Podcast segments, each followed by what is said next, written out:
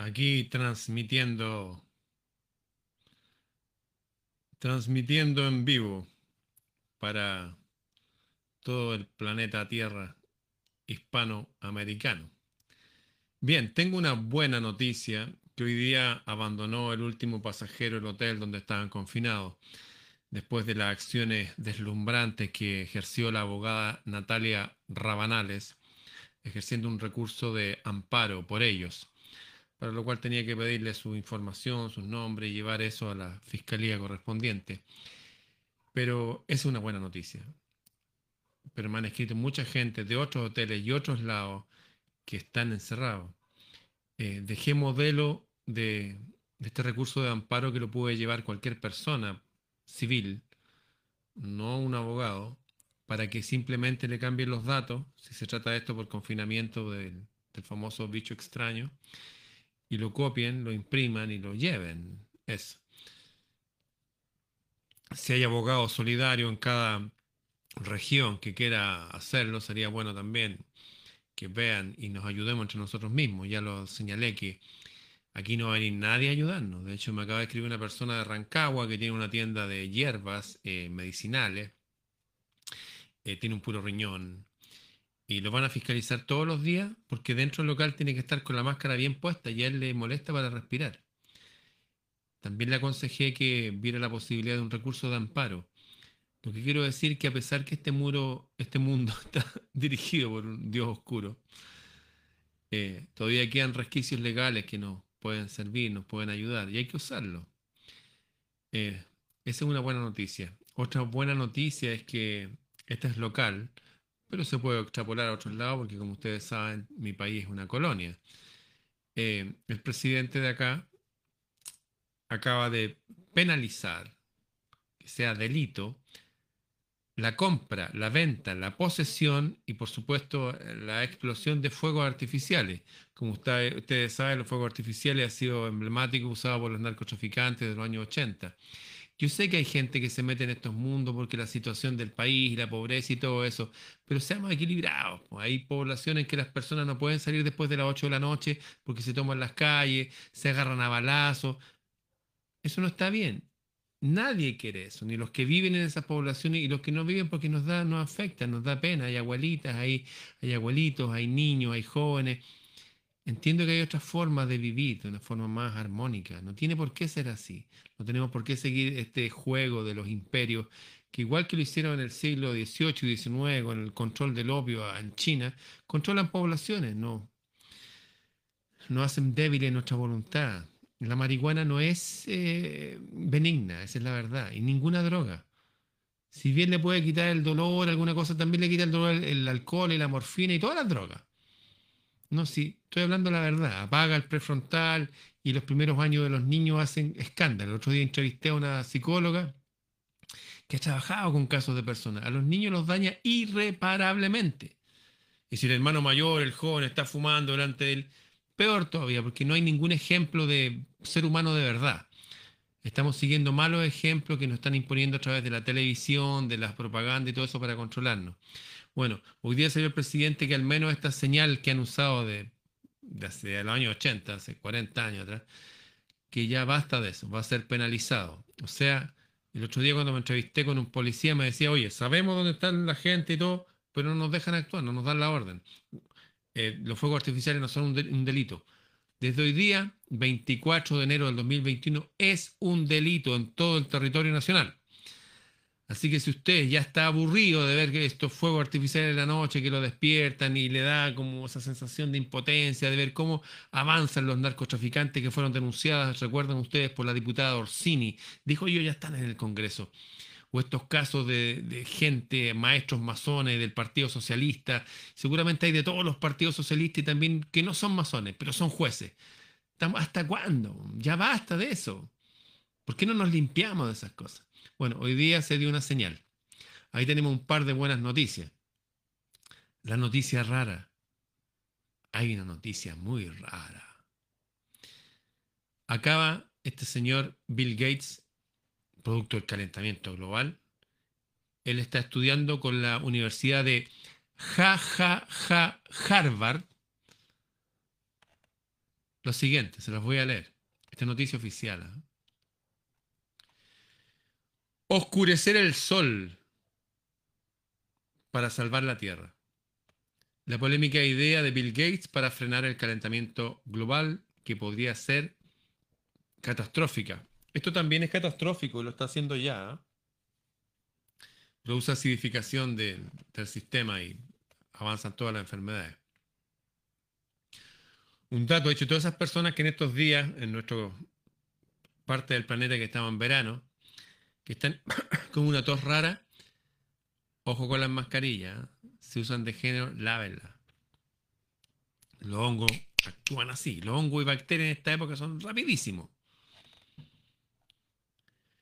¿Puede ser el sol la respuesta? ¿Puede ser oscurecer el sol la respuesta para proteger la Tierra del calentamiento global? Nadie lo sabe. Pero es la nueva gran idea que baraja el multimillonario tecnológico Bill Gates, quien en conjunto con investigadores de la Universidad de Harvard, ja, ja, ja, Harvard, está buscando una manera de aportar a detener la crisis climática que enfrenta nuestro planeta la crisis climática, por exceso de CO2. CO2 es lo que usted respira cuando está con la mascarilla. La idea que va ganando terreno podría ser sacada del mejor guion de una película de ciencia ficción, pero es verdad, es verdad. Y podría comenzar a materializarse ya, dentro de la próxima década, si los estudios consiguen probar que esa es la respuesta. Por ahora solo es un plan un tanto descabellado que busca enviar a la estratosfera diariamente diariamente 800 aviones gigantes al día, llevando para soltar en la atmósfera millones de toneladas de polvo de tiza. Sí, ese polvo de tiza que aspiraban nuestros maestros en la infancia, hace décadas atrás, y que les provocaba esa enfermedad de fibrosis pulmonares y se morían más temprano. Quieren llevar ese polvo a la estratosfera y piensan que se va a quedar ahí. Y lo que va a pasar con los microorganismos no, les interesa, quieren solamente, decidieron que hace mucho calor, así que hay que bajar la temperatura. Una vez ahí, el polvo se dispersaría a 19 kilómetros de la superficie terrestre, creando una especie de escudo o capa protectora. La teoría postula que esta especie de sombrilla impediría que algunos rayos solares traspasaran el planeta, haciéndolos rebotar y enviándolos de vuelta al espacio. La noticia continúa y continúa, pero no se las voy a leer. Les voy a decir cuál es la solución. No la solución que digo yo, sino que dice la naturaleza. Bien, el CO2. Ustedes saben que los seres humanos respiramos oxígeno y liberamos CO2. ¿Cierto? Oxígeno entra, CO2 sale. Si usted hace CO2 entra y CO2 sale, ¿sabe lo que pasa? ¿Sabe lo que pasa o no? Vea lo que va a pasar este año si sigue usando estas cosas que nos imponen. Bueno, el árbol es al revés. El árbol necesita CO2 para respirar y bota el oxígeno. De hecho, los invernaderos donde se hacen cultivos hidropónicos se usan máquinas generadoras de CO2 se necesita mucho CO2, ¿dónde? Para criar plantas. ¿Para qué? Para que vivan y generen oxígeno. Sé que mi abuela, por parte de padre, venían del norte de Italia, de una región, región que se llama Umbría. La selva negra de Europa llegaba hasta ahí.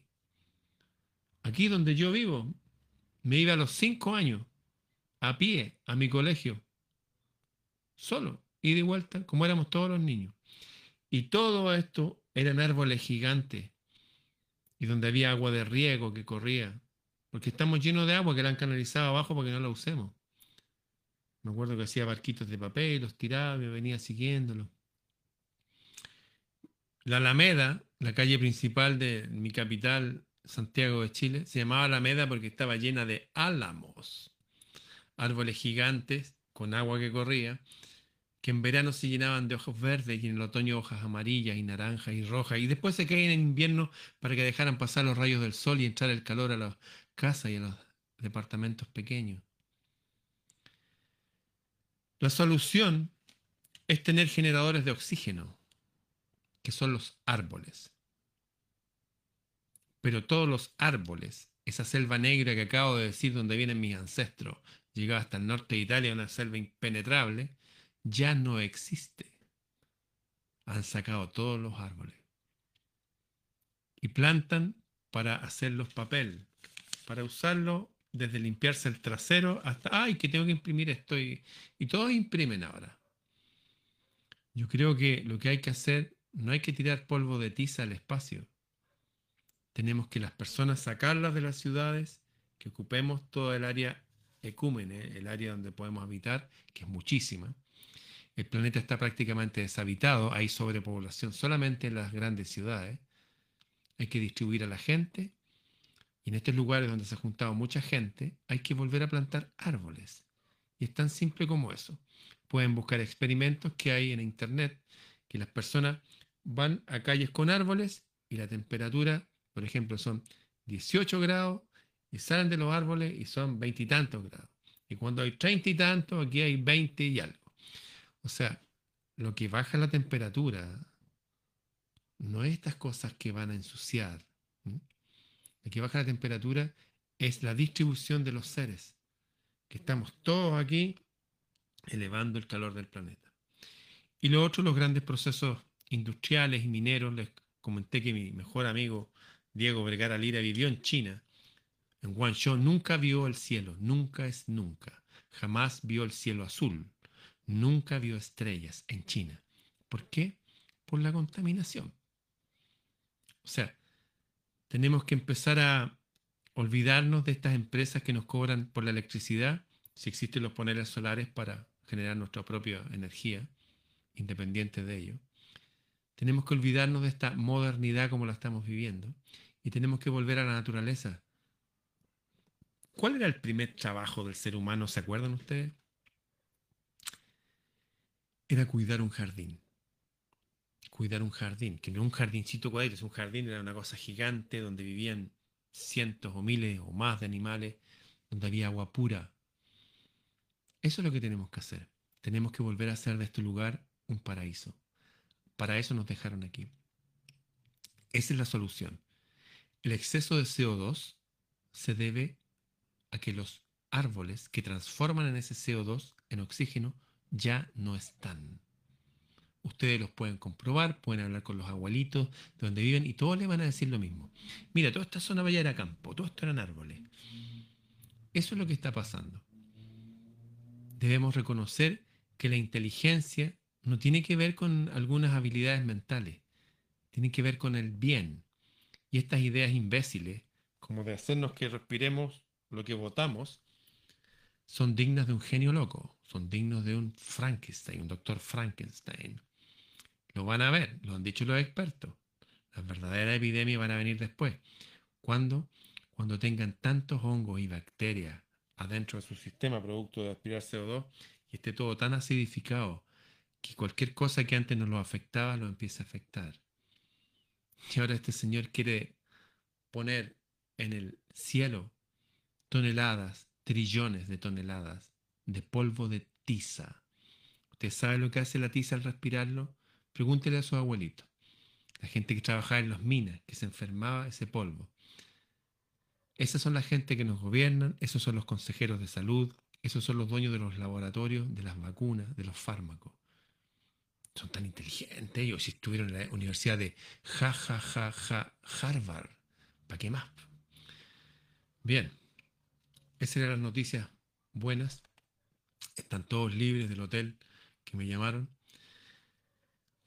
Está, es un delito usar fuegos artificiales, venderlo, distribuirlo, almacenarlo y todo lo que tenga relación y por supuesto encenderlo. Es una buena señal. Les recuerdo que la verdad y la mentira vienen mezcladas como dos barajas de cartas, rojas y azules. Una buena medida del presidente. ¿Me cae bien el presidente? ¿Estoy de acuerdo con él? No. Pero sé reconocer cosas, aunque no esté de acuerdo con la persona, puedo reconocer buenas ideas. Esa fue una buena idea. Y con respecto a este señor que está manejando la salud del mundo, ¿qué quieren que les diga? Ahora quiere enfermar a todo el planeta. Bien. Yo creo que pronto van a llegar a ayudarnos. A propósito, antes de terminar, recuerdo una vez estudiando este libro que se llama El Apocalipsis, donde dice que del cielo vienen a eliminar a aquellos que están dañando la tierra. Bien, nos vemos.